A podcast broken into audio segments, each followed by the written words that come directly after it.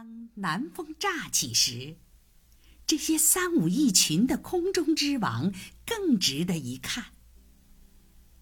他们在山谷尽头顶着劲风挣扎着平衡，时而非常平静，除了像走钢丝那样微微一颤；时而又大起大落，仿佛是在随风漂泊。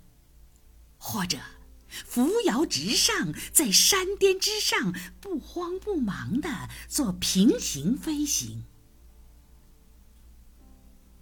但如前所述，偶尔他们也会心血来潮，陡然增速。当这样的一只鹰飞过头顶时，向它开枪，除非它伤势严重。否则便不会改变飞行的航线或姿态。鹰的翱翔是一幅动中之静的完美图画。它比鸽子与燕子的飞翔给观看者以更大的刺激与惊奇。因为它翱翔时所付出的努力是如此的均等而微妙，以至于人眼很难观察到，从而使其动作具有一种轻快永恒的姿态。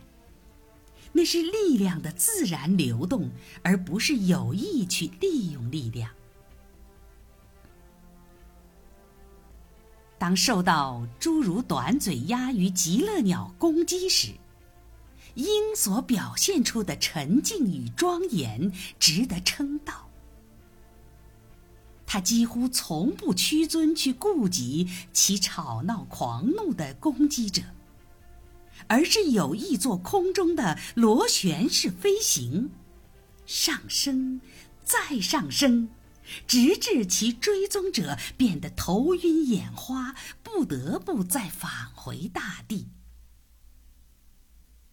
飞到令狂妄者眩晕的高度，使其茫然不知所措。采取这种方式来摆脱不懈一击的对手，可谓独树一帜。我不知道这是否值得效仿。然而，夏日渐渐离去，秋季即将到来。在收获期、播种期的鸣禽安静了，其他音乐家开始歌唱。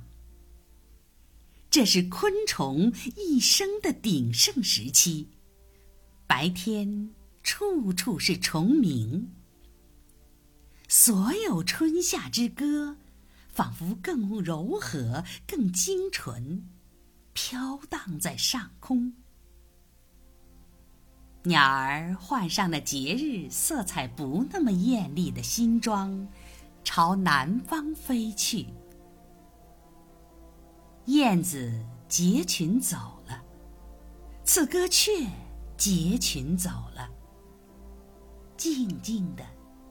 神不知鬼不觉的，各类冬也走了。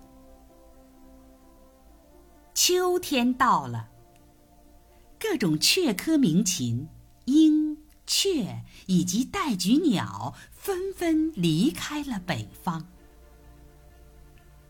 这迁徙的过程悄然过去。